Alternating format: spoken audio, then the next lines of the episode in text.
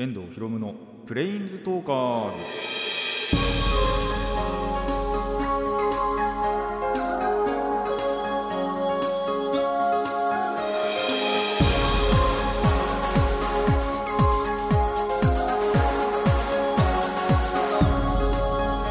ラジオの前の皆さんこんにちは。遠藤博夢のプレインズトーカーズパーソナリティの遠藤博夢です。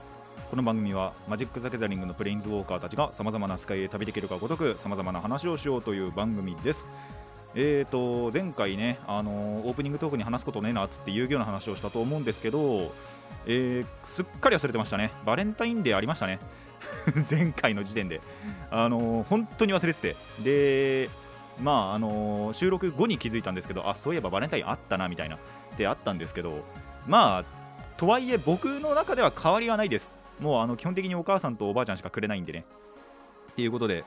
まあ変わり映えしなかったから特になんか気にも留めてなかったなってだけなんですけど、えー皆さんはねそれぞれのバレンタインを楽しんだんじゃないかなと思います。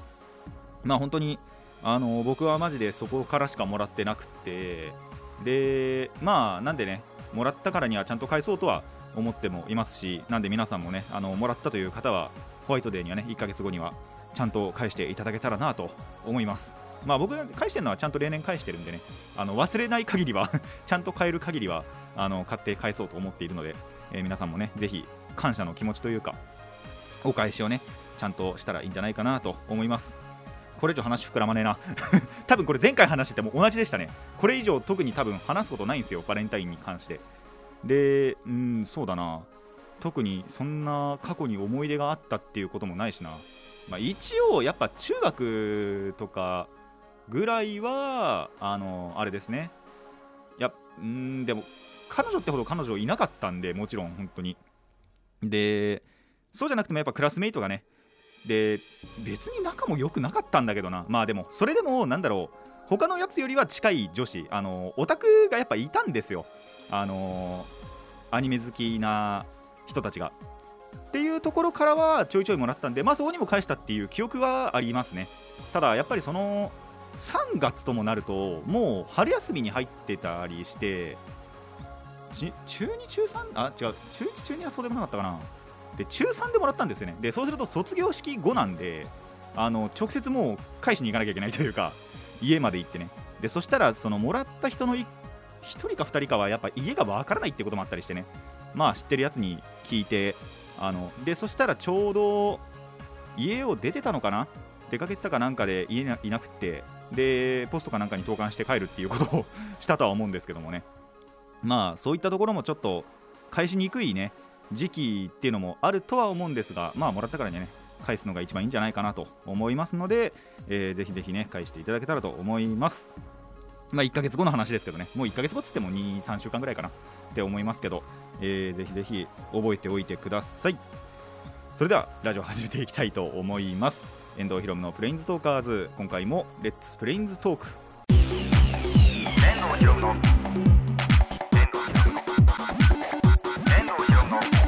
プレインズトーカーズ。改めましてこんにちは遠藤ひろむです、えーまずはね妖怪の紹介に行きたいと思います。今回紹介するのはですね玉物前ですね。まあ結構これはゲームとかで有名だったりするのかなと思うんですけど、えーその玉物前を紹介していくんですが、えー時はですね平安時代後期に遡ります。何年前だろう？軽く1000年以上前ですけどね、えー平安時代の後期にですね、えー鳥羽上皇というのがいたんですけどまあこれは多分歴史の授業とかで習うかな、えー鳥羽上皇が、えー、とその政治を行っていた時代に、えー活躍したと言われる妖怪ですね。で若い女性でありながら大変な博識とそして美貌の持ち主であ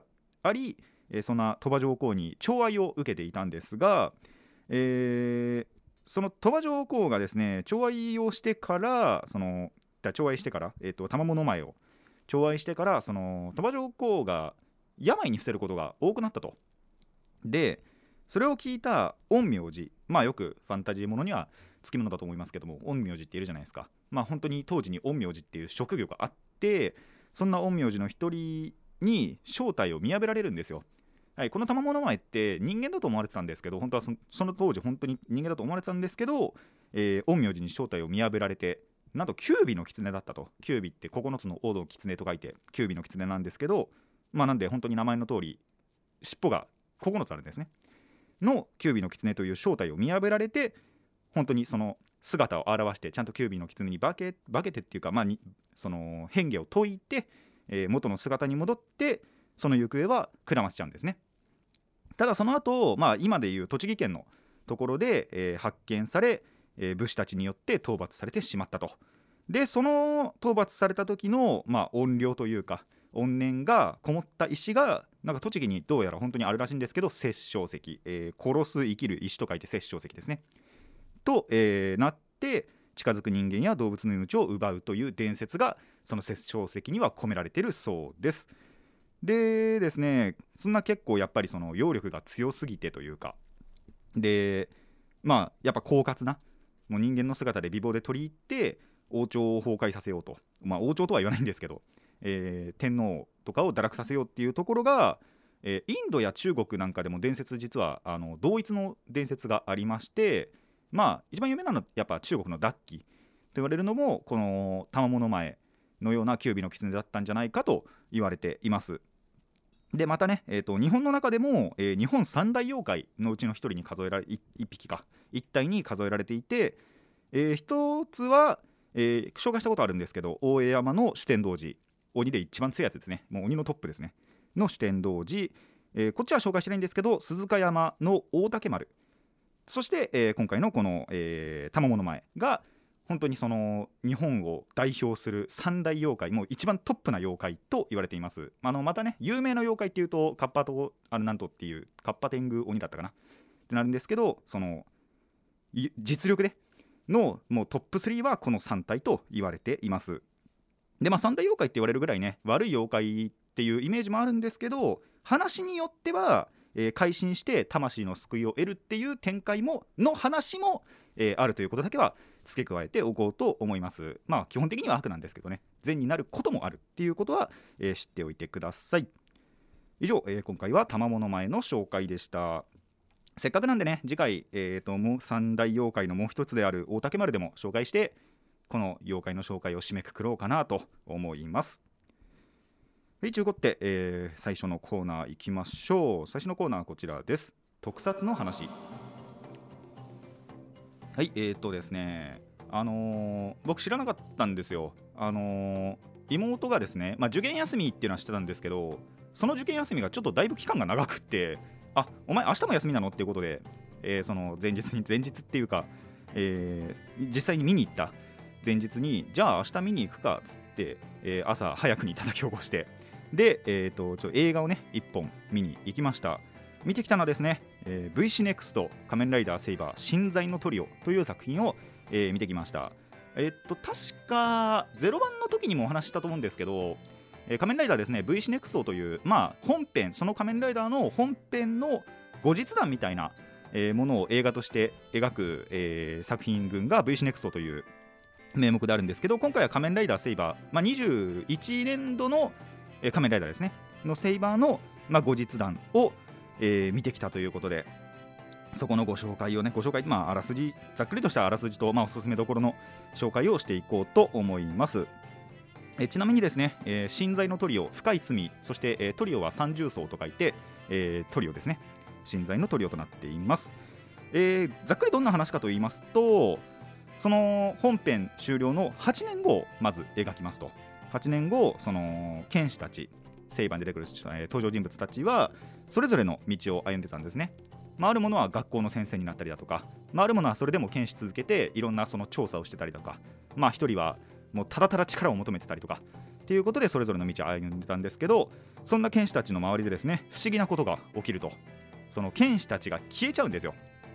剣士たちが消えちゃうんですけどで剣だけがなんで取り残されるんですね。変身アイテムの剣だけが。ただその剣士の元々の持ち主が思い出せない。剣だけが落ちてたんだけどでだから誰か剣士はいた。だけどその剣士が誰だったかっていうのが思い出せない。というような、えー事件がね起こっていくんです。そんな、えー事件にセイバー主人公のセイバーですね。トーマと、えーブレイズリンタロウそしてエスパーダ、えーケントが、えー立ち向かうというそんな話になっております。えー今回のですねまあその敵役というか事件を起こした張本人仮面ライダーファルシオンなんですけども、えー仮面ライダーファルシオンはですねもともと本編にも登場してるしえっとどいつだ？だからこれの時だから01の映画の前かな？にそのまあちょびっとなんだろう短編みたいな感じで、えーセイバーのあ01じゃねえわ。だからあ01で合ってるか。合ってるわ。01の、えー、とその本編映画のまあその本当にちょっと前に短編集みたいな感じ短編集じゃないな。短編みたいな感じで、えーセイバーの映画があったんですけど本当に短い30分ぐらいの。の時にも出てきた、えーまあ、本編にも出てくる、えー、と仮面ライダーなんですけどそんな仮面ライダーの、まあ、フォーム違いですね。今回はアメイジング・セイレーンというフォーム違うフォームで、えー出てきてそしたらこのアメイジング・セイレーンっていうのがまたちょっと厄介な能力を持っていてその能力が、まあ、今回のこの事件を引き起こしていたと。で、えーっていうのが、まあ、まず一つの見どころなのかなと思います。なんで、まあ、やっぱちゃんとこの VC NEXT を見るときっていうのはあのーあれですね本編ちゃんと見てた方がああなるほどってなることが多い。でそうそのファルシオンなんですけどなんで剣もその変身するための剣もちゃんとその無名剣虚無っていうもともと本編で使われてた剣でただその時にフォームが違うんで姿も結構違ってるように見えるのかなという感じですね。で、えーまあ、今回のこのそう、えー、と作品ではですね、まあ、やっぱヒーローってその場で戦いはするじゃないですか悪とちゃんと。ですけどやっぱ全ては守れない。必ずどっかに犠牲は存在してしまうっていうのをもう完全にそれを書いてるんですね。結構やっぱ本編とか、まあ、他のヒーロー作品とかでもそうですけどあんまり書かれることって少ないじゃないですか。でも知らないところではちょっと犠牲が生まれてるよぐらいなところはあったりすると思うんですけど今回はそれを完全に書いている。でそのためになんだろうファルシオンがなんだろう戦いに来るというかそんな犠牲者たちの代弁者だということで、えーこのファルシオンが現れているという感じになっております。で、えーただそれでもね一人でも多くの、えーを守るために戦いたい。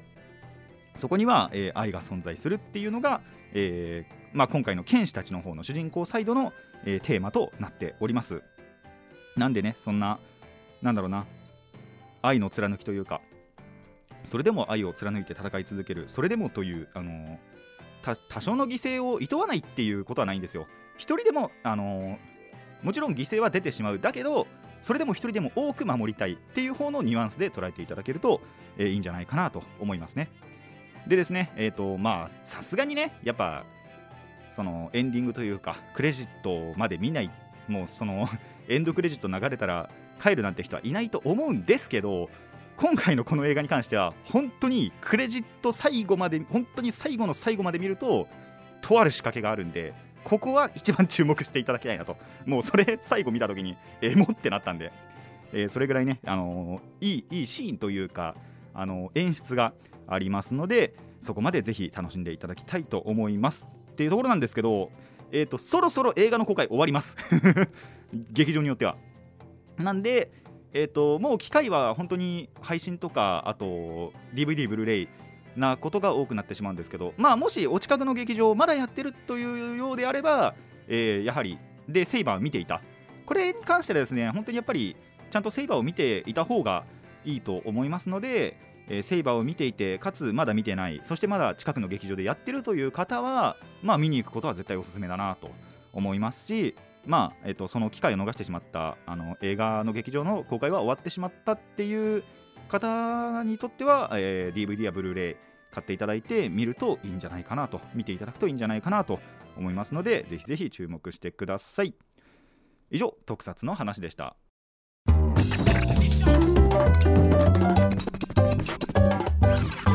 遠藤ひろむのプレインズトーカーズ。続いてはこちらです。カードゲームの話。はい、15ってですね、えーまあ確か前回ちらっとお話ししたと思うんですが、えー2月の18日に MTG マジック・ザ・ギャザリングの新しいエキスパンション上川輝ける世界が発売したということで、えー買ってきました。箱で。でねあの本当はその当日2月18日の金曜日に行きたかったんです。いやあの行きたかったんですよ。買いに行きたかったんです。ただ調べたところその、まあ、僕が買いたいところそのキャンペーンやってて特定のお店で買うとその特典でカードがついてくる。っていう、えーキャンペーンやってて。でただそのお店がお昼の3時からとかだったんですね開くの。平日だと。であのーちょっとな午後からも予定かっこ温泉を入れたかったし。っていうことで午前中行って午後帰ってきながらそのまま直接温泉行こうと思ってたんですよ。っていうのができないなって思ってさすがに3時に行ったらこっち帰ってくるの5時とか6時だからって思ってさすがにやめてなんでもう次の日曜とかに行こうと思ったんですよ。で土曜バイトらしいと思って。で日曜に行ったんですね。もうさすがに2日とか3日経っちゃうとで今回のこういうキャンペーンってやっぱり数量限定だなとも思ってたんで勝手に。であのキャンペーンのその特典のカードはなしでの覚悟で、えー買いに行こうっつって買いに行ったら、えー無事ですね。ゲットいたしました。ということで、えートークン3枚がね手に入ったわけなんですけどもプラス、えー箱もちゃんと変えてでまあせっかくねそのやっぱ外出というか数少ない外出の機会があったんでえっと19日に遊戯王が発売されたと。あ遊戯王とまあディアマも発売されてたらしいんですけどただ、えー遊戯王しかやってないんで。でその発売された中でその僕の使ってるデッキの、まあ、強化パーツを4枚。とあとまあ漫画もですねちょっと欲しい漫画まあなんだろう普段買ってる漫画普段っていうか、えー毎回買ってる漫画の新刊が出てるっていうのは知ってたのでその漫画も買おうって思ってアニメイト行ったりして。っていうことでですね結構久々に買いたいものが全部買えたなって思ったんですよね。結構ここで話すと、あの買いたいものがいくつか買えなかったみたいなね 話をすること多いと思うんですけどその日はなんかですねちゃんと全部まあ全部本当に全部とは言えなかったんですけど実は。ただなんだろうな本当に狙ってたものっていうかまあもう2つ3つぐらいは買えたらいいなぐらいの気持ちでいたんであの本当に全部買いたいなって思ったものは全部買えてたので、えーその日は良かったなと満足したなと思いましたね。でそんなその箱の内容といいますかまあそのトークン目当ての方でね、え3枚の特典のカードの方であの目当てで買ったのでその上川の内容あんまり把握してなかったんですよ。一応その完全に何も見てなかったし完全な初見ってわけではないんですけどえっ、とまあ本当に内容さほど気にしてなくてどんなカードがあるのかってあんまり覚えてなかったんですね。ざっと見ただけで。で開けてみたらいいカードまあまああるなって思って。でまああんま当たってない部分もあったりするんであれなんですけど分かんないんですけどあの当たった分だけでもあこのカード使えそうだなこのカード使いたいなって思ったのがまあまああったりして。なんであのーまあ統率やっぱ1箱だけ買うとレアカードなんかはそんなにねあの枚数当たらない1枚か多くても2枚しか当たらないぐらいなんであのーまあそういう場合にはね統率者のデッキに組み込んだりとかまあ安ければね複数買って新しいデッキ組むかもともとあるデッキを強化するかもともとの強化の目処がちょっと立ったんでその辺はいつかね買いに行こうかなとも思うんですけどまあそういったものができるようになるのかなと思ったのであのここで1個まあやっぱりおすすめしようかなって思うのが逆にカードプールを知らずに箱を向くっていうのも一つなんだろうカードゲームの楽しみ方なのかなと思ったんですよね。これ何かっていうと、まあ、やっぱ基本的にカードゲームやってると、まあ、このカードが欲しいでパック買ったりとかシングル買ったりとかってするじゃないですか、まあ、シングル買うんだったら多分関係ないんですけどまあ特にパックをやっぱ向くときですよね。パックってランダム性があるんでランダム性しかないんで あの何が当たるかわからないと。でそんな中しかもその何が当たるかわからない。しかもその当たった何かがどんな効果をしてるかもわからない。っていうところまで来ると結構向いてる時にあこんなカードあったんだこんな効果してるんだっていうのが見つけた時にすごい楽しいんですよ。なんでまあこれでも MTG しかできないかな。それこそ遊戯王とかまあ遊戯王が特に顕著なんですけど遊戯王だとやっぱりそのデザイナーズコンボというかあのカテゴリーがやっぱ定められててそのカテゴリーだけで組むことの方が強いんですよ。他の混ぜるのも強いんですけどただ基本的にはそのカテゴリーだけで組むのが強くってそのカテゴリーってまあ1泊で完結するんですね。なんでえっと情報を先に見てあこのデッキ組みてってなったらそのパックだけ買えばいいんですよ。でプラスまあ足りなかったらシングル買う。っていうのでいいんですけど MTG って結構なんだろう構築の幅そのカテゴリーっていうのがないので言ってしまえば。えっ、と同じなんだろう似たような名前で共通してる効果っていうのがほぼほぼないんですよね。であのーもう本当にいろんなカードの中からあこれとこれは相性良さそうだな一緒に入れようみたいな。あこれとこれなんだろう一緒に入れても別に共存できそうだなみたいな。あとこのカードをなんだろう使うために他のところでバックアップしようっていうのがその結構自由というかっていうところもあるんであの逆にやっぱそういうところの効果を知らなかった時の方があこんな効果のやついるこんな効果のカードあるっていう、えー発見となんだろうな。あと他にもこんなカードないかなっていうワクワクがねあったりするので MTG やるときは逆にそのまあもちろん見てからね向くっていう方がいいとも思うんですけど見ないで向くとあのワクワクがすごい増すのでまあこれはこれでおすすめだなと思いましたね。まあその後多分カードのリスト見てあやべえこのカード欲しかったなってなったりも するとは思うんですけどあこの効果やばみたいな なったりもねするとは思うんですけど。なんで、えーもしね MTG 買うときにはまあやってみるのはいいんじゃないかなと。1回はね。まああでも最初やった時とかそうだったな別に。そうですね。あの僕一番最初に MTG で発行したのって56年ぐらい前だったと思うんですけどあのーえっとカラデッシュじゃなくて霊気紛争か。っていうところでえっと発行を初めてしたんですよ。ただその時って確かそのカードの内容を知らなかったはずなんでで後々買い足したとかっていうことはあったと思うんですけどあのーてなわけでねあのただその後はやっぱりそのカードリスト見てあの事前にちゃんとなんだろう公開されるんで。であやべえこのカードを当てるために買おうっていうのがあったりもしたんですけどまあなんだろう今回やっぱやってみてあこれもまた面白さの一つカードゲームの醍醐味の一つだなって思ったので気になった方はぜひやってみてほしいなと思います。そんな感じでねあのーギャザ熱もちょっと次第に戻りつつあるので本当はやりたい。ただ友達がいない。やってくれる友達がいない。あまあいるんですよ。いるんですけどえっ、と1人は忙しくてできない。なんかちょちょうどつい先日バイト帰りお互いのバイト帰りがちょうどかぶって遭遇して話したらまあ23月が忙しいと。2月3月忙しいっていうことでそいつが一番でできなくってもう一人できるやつはいるんですけどそこまで熱心じゃない。っていうことがあってちょっとね紙でしばけないんですよね。でアリーナはやってないしみたいな。アリでアリーナもえっとやっぱ進めてみたんですよ。やってないやつに進めてみたらチュートリアルがめんどいと。そんなのどのゲームでも同じだけどなって思いますけどね。ただまあそれがくどいから、えーやってないっていうのが2人ほど。っていうことでねなかなかできないんですけども。まあ紙ができるようになったら本当にやりたいなと。まあやっぱ一番統率してやりたいなと思ってはいるんですけどね。っていうことで、えー熱もねちょっと戻りつつある、まあ、今回のパック向きでね、え戻りつつあるのでできる時にはねやりたいなとも思いますし。まあもちろん遊戯王もやっぱ強化したばっかなんで、えー強化したのもあるしなんだろう。まあ新しく作ったデッキもあるし。でそのデッキがまた難しいんですよね動かし方が。全然定まんなくって。っていうところもあってちょっとその辺はやっぱちょいちょくやっていきたいなとは思っているのでまあやり次第ここでお話ししたりもここでっつうか、まあ、次のね ラジオとかでもお話ししたりするのかなとも思いますが、えーまあ僕らは僕らでというかデジタルでもいいんですけどね。ただデジタルじゃなくアナログで、えーやっていこうかなと思います。まあやはりデジタルの方がねやりやすいそして友達を用意する必要もないっていうメリットもありますがふとね紙に戻ってきた時にあ紙のがいいなってなることもあると思いますのでまあぜひね紙も触れてほしいなと思います。以上カードゲームの話でした。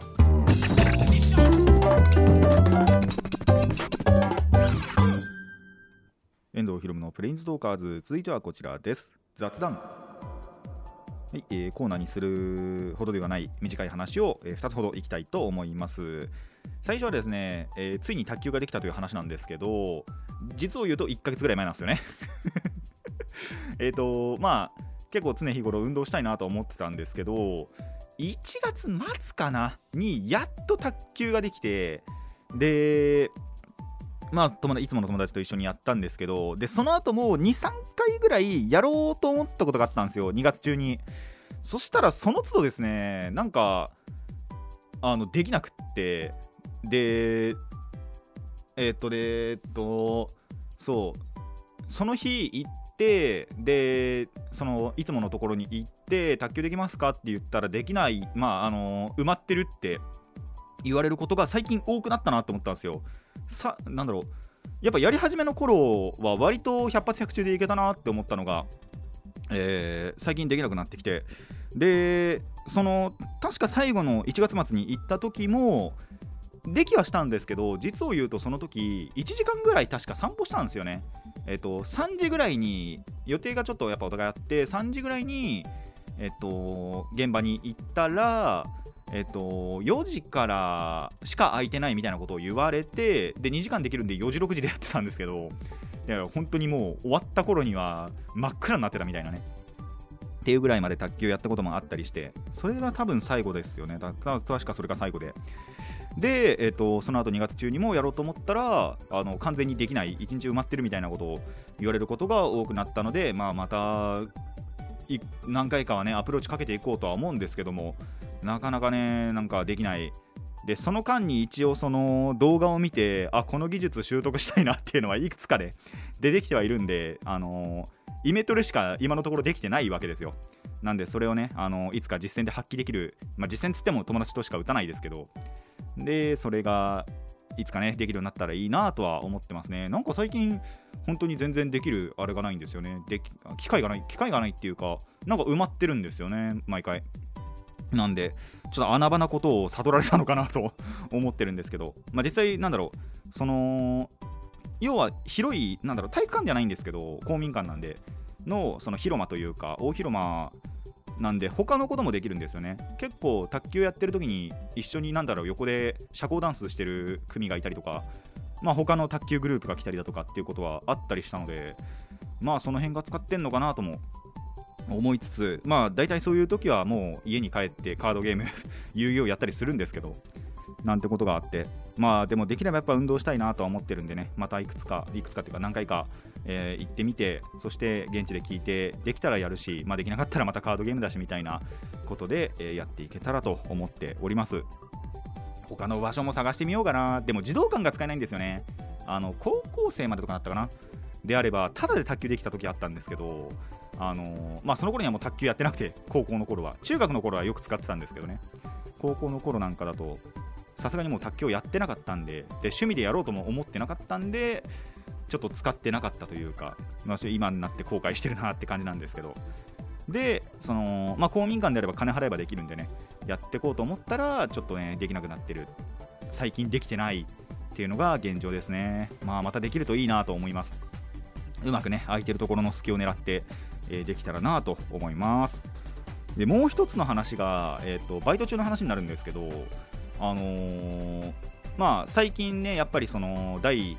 6波とかが来てるということであのでオミクロンが感染力やばいじゃないですか。なんか感染力にマジで特化してるみたいな、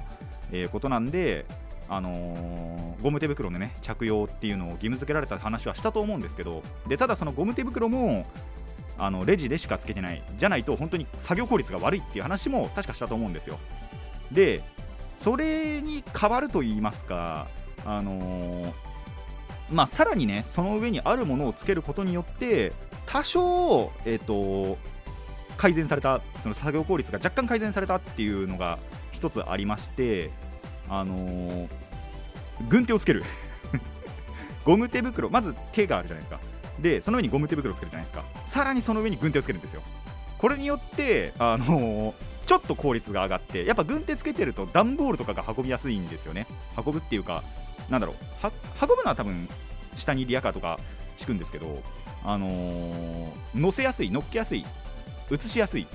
大体基本的にやっぱ箱ってどんどんどんって積み上げられてるのをその台車に移してで台車でなんだろう中に持っていく。店内に持っていくってことは大体するんですけどその台車に乗っけるっていう動作の時に軍手だとちょっと乗せやすいっていうのは気づきましたね。でなんだろう他のそのそれこそえっ、と物を入れたりするっていう作業の時も軍手まあ軍手のなんだろうあれにもよるんですけど素材にもよるんですけどたまにあのブツブツついてるのあるじゃないですか。ついてない方じゃなくてついてるゴムのブツブツがついてる方だとやっぱホールドしやすいんでそれの軍手がもし常備されてる、まあ、もしくはなんか売ってるところであればそれもさらに上からつけておくと、あのーちょっと効率よくなるなっていうのを最近気づいて、まあ、その代わり軍手ボロボロになるんですけど あのー、全てのその傷を軍手が追ってくれるんでね軍手が終わった頃にはボロボロになってるんですけどっていうのはちょっと最近気づいてで仮にレジに呼ばれたら軍手だけ外せばゴム手袋下にあるんでレジでゴム手袋もちゃんとつけたままにできるっていうのが最近気づいて。なんでこれ結構使えるなって思ったんですよね。なんでもし皆さんまあそういう職種の人にはっていう話なんですけどもしゴム手袋で効率が悪いっていう時にはさらにその上から軍手をつけるとちょっと良くなるんじゃないかなと思いますので、えーゴム手袋にちょっとね、あのー作業効率の悪さを感じているという方、まあ、僕のような方はさらにその上から軍手というのがもし、あのー売ってるようであればねあとそれかまあどっかで買ってくるなりして、えーやってみるといいんじゃないかなと思います。まあ軍手は軍手で多分やっぱりデメリットちゃんとあって多分テープとかは剥がしにくいかなとは思うんですよ。なんでまあ本当にそこはねケースバイケースというかで臨機応変に変えていってほしいんですけども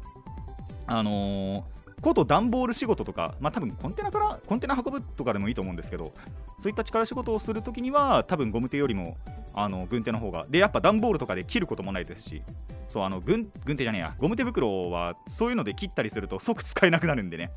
そういうところがあったりするんでそれを防止するためにもさらにその上から軍手っていうのはねあのなかなか効率いいことになると思いますのでぜひ活用してみていただきたいなと思います。以上雑談でした。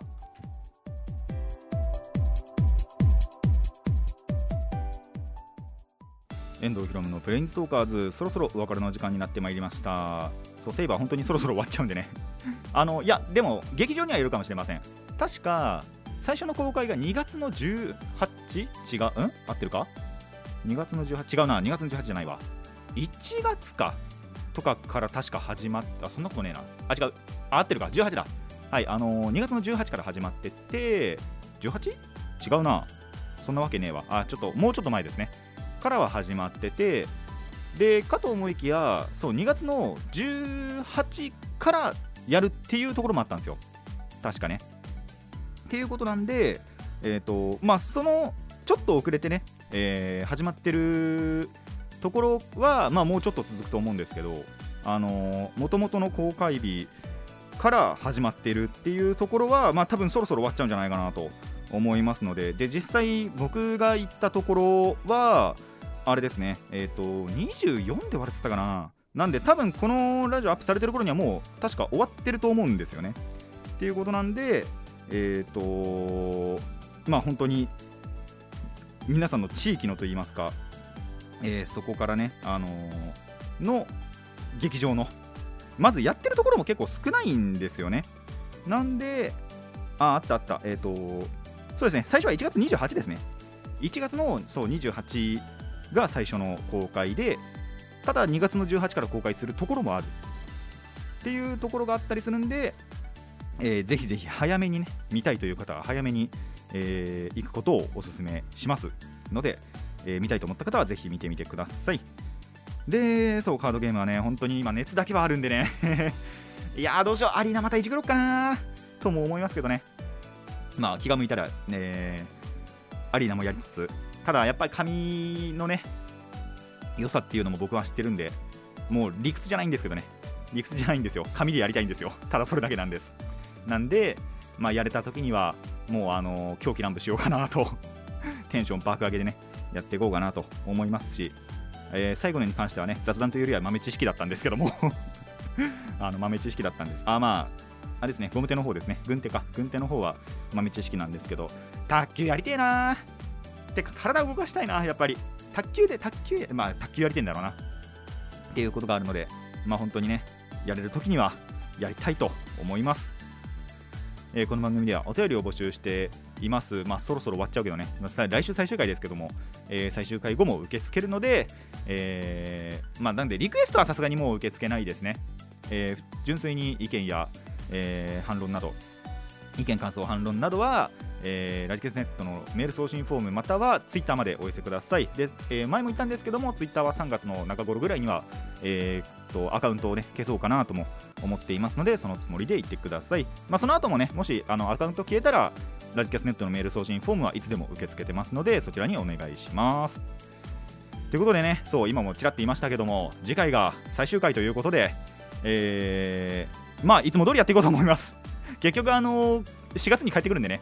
えー特にしみじみすることもなく、えー、といつも通りにやってなんだろうぬるっと最終回をね 終わろうと思っていますので、えー楽しみにしていてください。ということで今回はここまでといたしましょう。遠藤ひろむのプレインズトーカーズ。ここまでのお相手は遠藤ひろむでした。また次回もレッツプレインズトーク